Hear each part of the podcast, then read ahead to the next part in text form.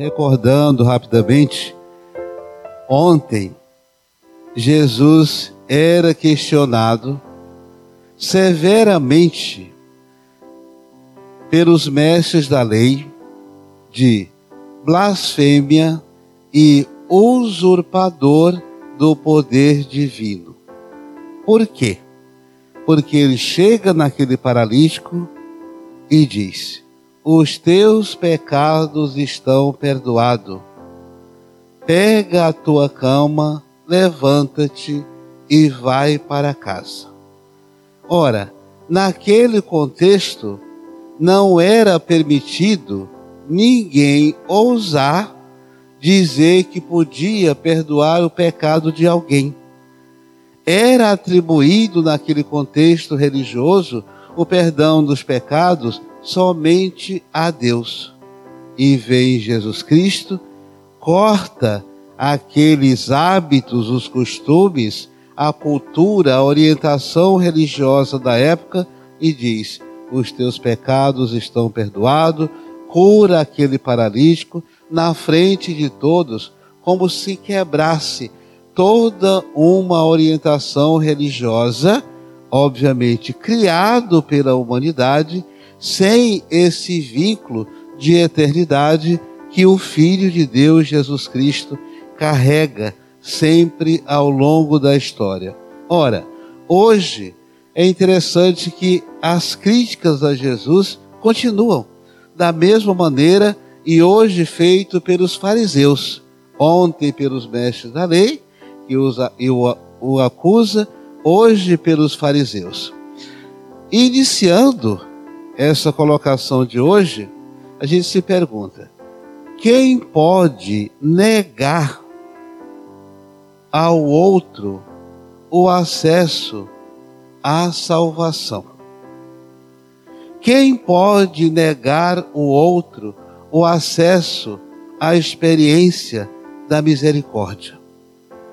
Em alguns contextos religiosos da história da salvação, isso foi negado.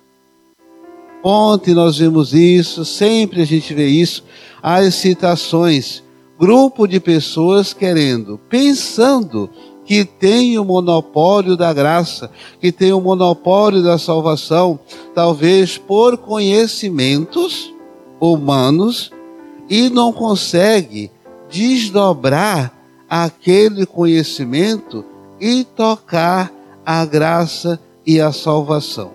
Hoje, essa crítica dos fariseus é a Jesus questionando. Porque o Senhor senta à mesa com os pecadores.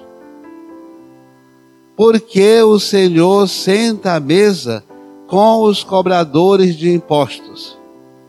Jesus fica completamente indignado. E a resposta de Jesus choca, impactua profundamente aqueles fariseus. Jesus, sabendo a maldade que tinham no coração, diz: Quem tem saúde, os convertidos não estão, eu não vou procurar os convertidos. Não porque eu abandone os convertidos, mas porque eles já estão no caminho. Dizendo em outras palavras, quem tem saúde não precisa de médico.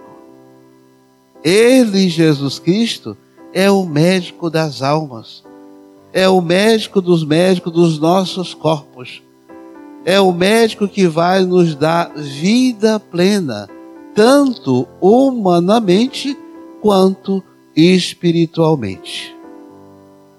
E a pergunta dos fariseus: por que vosso mestre come e bebe com os pecadores? Jesus é muito firme. E essa firmeza deve ser também a nossa inspiração. Nossa fé, nossa religião, nossa prática de caridade e misericórdia para abrir as portas a todo o acesso à salvação não tem fronteiras. não tem limites. O acesso à salvação e à misericórdia de Deus deve estar aberto, disponível a todos nós 24 horas por dia. A misericórdia de Deus não tem fronteiras. O nosso amor pelos outros também não deve ter fronteiras, até porque a salvação é para todos. E agora vamos buscar esse acesso, sermos facilitadores dessa multiforme graça de Deus. Assim seja.